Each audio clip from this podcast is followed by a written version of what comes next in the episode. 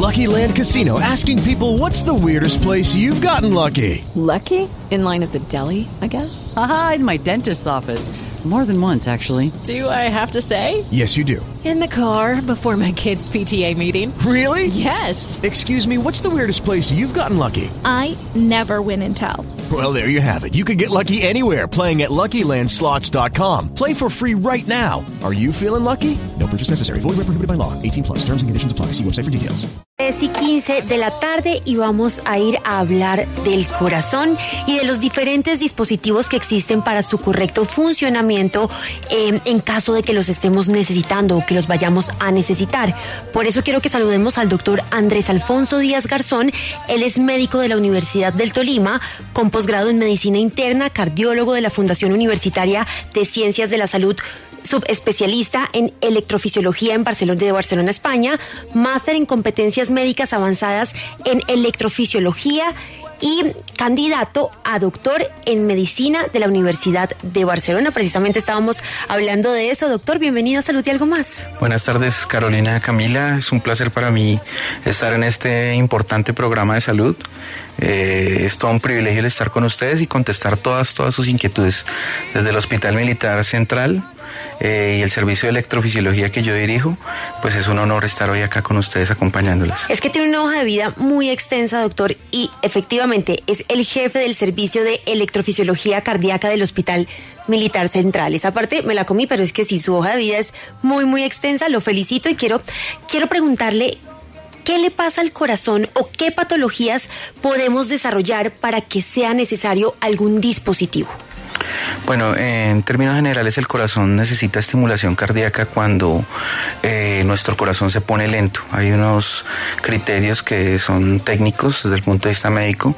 Eh, básicamente los bloqueos auriculoventriculares es una situación en la que el corazón se pone muy lento y la conducción a través de nuestro sistema de conducción cardíaco intrínseco se pierde y los pacientes presentan desmayos, presentan mareos, presentan debilidad muscular o incapacidad para hacer ejercicio. Esos son los síntomas más importantes que puede presentar un paciente cuando probablemente requiera un dispositivo de estimulación cardíaca. Doctor, muy buenas tardes, le saluda Carolina. Qué alegría tenerlo usted, doctor, porque lo hemos buscado por cielo y tierra para tenerlo hoy aquí en el programa. Carolina, qué alegría. Mire, do- doctor, a mí algo me llama mucho la atención con el corazón y es el uso del marcapasos. Resulta que uno ve que hay muchas personas y ya pers- eh, adultos mayores que tienen el marcapasos, pero yo quisiera que usted nos explicara cuándo es necesario un marcapasos y si también las personas jóvenes pueden acceder a él. Sí, en diferentes etapas de la vida, desde, desde niños a- hasta población adulta, adultos mayores, en todas las etapas de la vida las personas pueden requerir del uso de un dispositivo de estimulación cardíaca. Eh, los dispositivos de estimulación cardíaca son de diferentes tipos. Nosotros tenemos marcapasos convencionales que son los primeros que se desarrollaron en el mercado, una tecnología que tiene con nosotros alrededor de 60, 70 años de haber sido descubierta y utilizada y es una terapia muy efectiva que ha venido demostrando que aumenta la calidad de vida de los pacientes, permite que los pacientes estén un poco más sanos eh, y que alarga la vida de las personas que realmente lo necesitan. Hay personas que tienen, como lo dijimos anteriormente, eh, episodios de bloqueo auriculoventricular. Este es un nombre muy técnico, sí, pero es básicamente, para explicarlo de la forma más sencilla, es cuando la parte alta de nuestro corazón se desconecta de la parte baja de nuestro corazón y nuestro sistema de conducción por donde se conducen los impulsos eléctricos falla. En ese momento nosotros tenemos que reemplazar de alguna manera ese sistema de conducción propio que tenemos desde nuestro nacimiento y colocar un dispositivo de estimulación cardíaca que el más sencillo, el más básico, es un marcapasos cardíaco. Bueno, doctor, antes de preguntarle qué otros tipos de dispositivos hay, yo quiero hacerle una pregunta que estábamos hablando ahorita y es que uno normalmente no conoce los dispositivos. Uno no conoce un marcapasos hasta que realmente tiene que ir a usarlo. ¿Cómo, cómo es el, el dispositivo? ¿Qué función cumple? ¿Cómo lo, lo obtiene uno? ¿Cómo es todo ese proceso? Bueno, primero que todo, están totalmente invitadas al Hospital Militar. Recordar que el Hospital Militar es un hospital del primer orden, es un hospital de cuarto nivel de complejidad público, está abierto a la atención eh, de todos los colombianos. Básicamente nosotros atendemos la población de las fuerzas militares, pero están totalmente invitadas para que vayan y, y vean cómo es un marcapasos. Nosotros tenemos algunos marcapasos de, de ejemplo también para mostrarle a nuestros pacientes. Básicamente es un dispositivo que para el momento actual es muy pequeño. Hay dispositivos que tienen generadores que tienen el tamaño de una moneda, una moneda grande, el doble de una moneda de mil pesos, ¿sí? Y eh, es un computador muy sofisticado. Los marcapasos cardíacos en el nivel de seguridad que da la tecnología son los dispositivos son los dispositivos tecnológicos que menos fallan. Los eh, dispositivos electrónicos militares fallan alrededor de una vez en 100 millones de procesos y los luego en nivel de seguridad son los dispositivos médicos que pueden fallar una vez cada 10 millones de procesos. Son dispositivos muy seguros, muy sofisticados, es un computador básicamente lo que tenemos dentro del generador y ese generador está todo el tiempo recibiendo información del corazón e, e, y enviando eh, estimulación a los pacientes que lo necesitan eh, a través de un electrodo, de un cable que va hacia el corazón.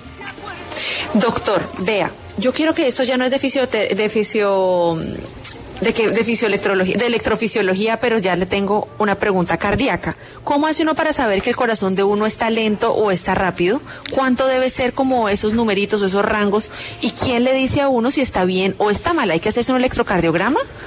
Sí, eh, cuando tenemos los síntomas generales asociados a, bradicardia, bradi es lento y cardia es corazón, ¿sí?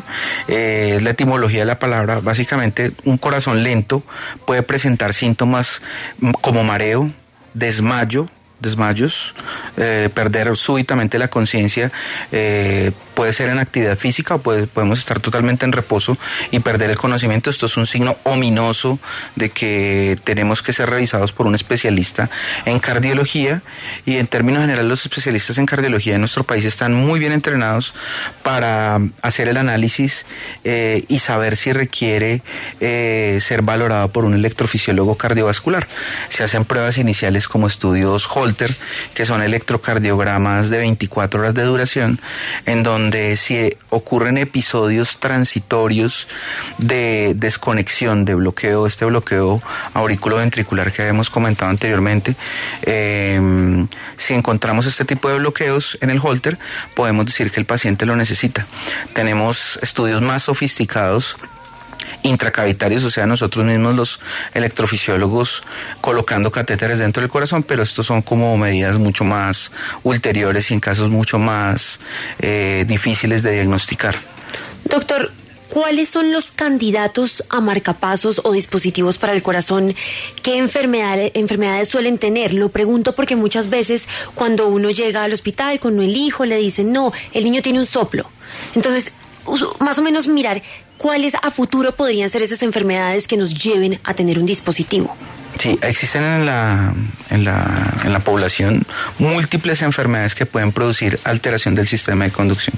En el mundo occidental, en nuestra sociedad, con el tipo de, alimentación que nosotros llevamos, con cosas como la obesidad, la hipertensión, el tabaquismo, eh, es frecuente que nuestros pacientes estén relacionados a eh, enfermedad coronaria. Enfermedad coronaria es tener las arterias del corazón tapadas. Eh, nuestro sistema de conducción cardíaco se alimenta de esas arterias y eh, los pacientes que tienen tapadas las arterias del corazón, o sea, enfermedad coronaria, pueden tener daño del sistema de conducción y esta es una de las principales causas de que una persona pueda requerir el implante en marcapasos. Hay otras situaciones como enfermedades parasitarias que hay en nuestro medio, como la enfermedad de Chagas, ¿sí? o cualquier infección del corazón, sea de tipo viral o enfermedades de las válvulas cardíacas, que también pueden producir eh, afección del sistema de conducción y solicitar que, pues, que el paciente se, se implante un dispositivo para que no tenga el corazón lento, tenga bradicardias. Bernardo en la línea. Bernardo, ¿quiere, quiere preguntar al doctor? Buena, eh, buenas tardes, doctor. ¿Cómo le va? ¿Cómo está, señor Bernardo? Bien, es una pequeña consulta que te quiero hacer. Mi suegra tiene como 85, 86 años, tiene ya varios años de estar usando un dispositivo de esos de, eléctrico, electrónico. Pero el último que le pusieron es muy superficial a la piel. No sé si por la edad, si por la musculatura, no sé con qué, pero muy superficial. Y hace unos, unos días hacia acá, el dispositivo se le ve, o sea, se ha roto eh, eh, se ve parte del dispositivo porque está muy superficial. Entonces, estamos con el temor de que si eso puede causar infecciones, si se debe tratar como una emergencia. Esa es la consulta básicamente, doctor. Sí, bueno, Bernardo, pues primero que todo, pues eh, eh, debemos decir que siempre nosotros damos recomendaciones generales, sí, e información de salud, pero no podemos desde desde un medio de comunicación pues reemplazar la función de un especialista. Mi sugerencia es que acuda a, un servicio de urgencias porque si la probabilidad de que el dispositivo esté infectado, si ya está destruido, esto que usted me acaba de decir de que el dispositivo se salió, ocurre en personas de mucha edad porque eh, la, la piel se pone muy delgadita en las personas de edad y existe la posibilidad de que el dispositivo se extruya, se salga por zonas de presión, por lo delgada que se vuelve la piel.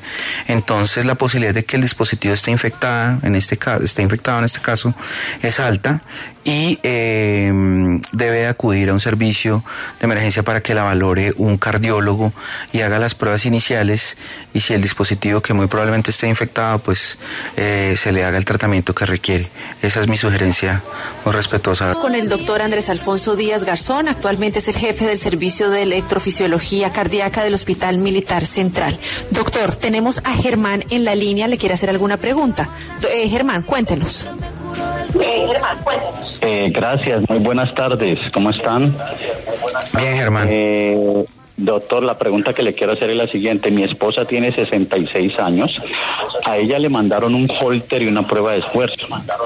Eh, pues le salió como que bien, pero resulta que también le detectaron como una bravicardia, lo que acaba usted de hablar.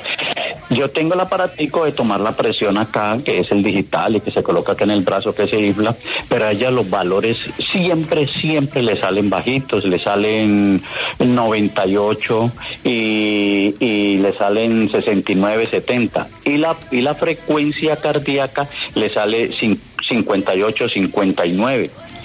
¿Eso hay algún tratamiento para eso? Bueno, recordar que la frecuencia cardíaca mm, normal, nuestro corazón en reposo, es entre 60 eh, y 90. Eh, cuando estamos por encima de, esa, de, esa, de ese límite, por encima de 90 en reposo, se conoce como taquicardia y si es el ritmo normal del corazón, taquicardia sinusal. Si está por debajo de 60 latidos por minuto, puede ser una bradicardia sinusal. El hecho de tener el corazón por debajo de 60 no necesariamente implica que nosotros necesitemos un marcapasos o un tratamiento intervencionista o un tratamiento farmacológico. Mm, eh, mm, hacer el holter nos puede permitir dilucidar, entender si el corazón tiene algún tipo de enfermedad que afecte el sistema de conducción y que pueda producir los síntomas que hemos venido repitiendo a lo largo del programa.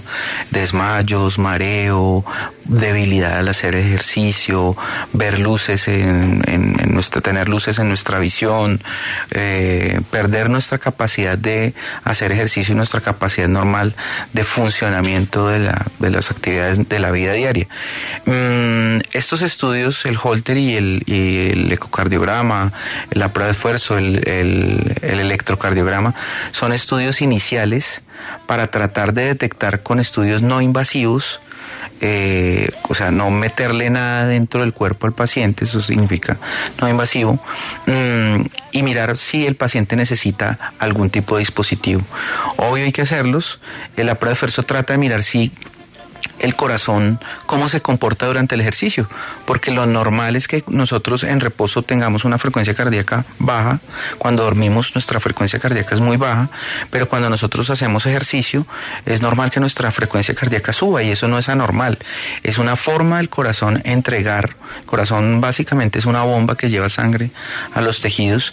Y cuando nosotros hacemos ejercicio nuestros músculos, nuestro cerebro está demandando sangre para sacar de la sangre el oxígeno el corazón se encarga de hacer esa función. Entonces siempre en el ejercicio podemos tener frecuencias cardíacas por encima de 90 y en reposo, durmiendo, podemos tener frecuencias cardíacas por debajo de 60 sin que necesariamente esto sea una enfermedad.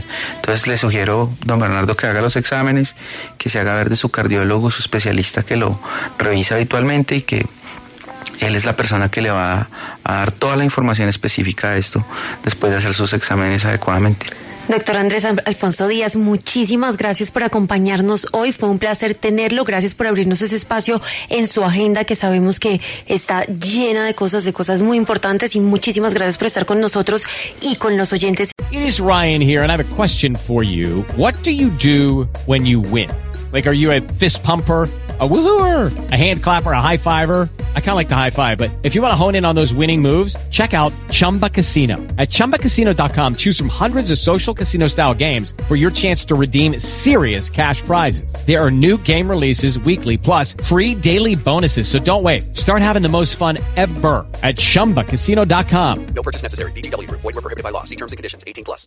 As a new Western Union customer, you can enjoy a $0 transfer fee on your first international online money transfer. Send money to your family and friends back the fast, easy, and reliable way. Visit WesternUnion.com or download our app today to get started, and your first transfer fee is on us. FX gains apply, not available for credit cards and transfers to Cuba. Services offered by Western Union Financial Services, Inc., and MLS 906983 or Western Union International Services, LLC, and MLS 906985.